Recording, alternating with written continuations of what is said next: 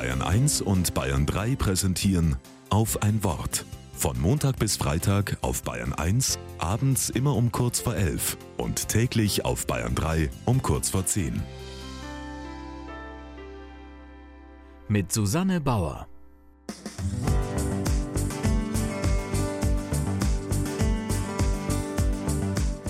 Wofür sie besonders schwärmt, wenn es wieder aufgewärmt.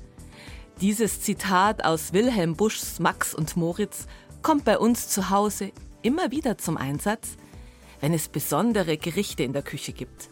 Solche, die lange vor sich hinschmurgeln müssen, die man gut vorbereiten kann und in denen sich ein Geheimnis der Genussentfaltung verbirgt. Und das kommt nur durch wiederholtes Erwärmen zum Vorschein. Aufwärmen. Das kennen wir auch vom Sport und vom Singen. Da geht es um lockeres Schwingen, sanftes Dehnen und sich wiederholende Bewegungen. Und die Wissenschaft hat längst festgestellt, dass auch das Erinnern, die Nostalgie eine aufwärmende Wirkung auf uns hat.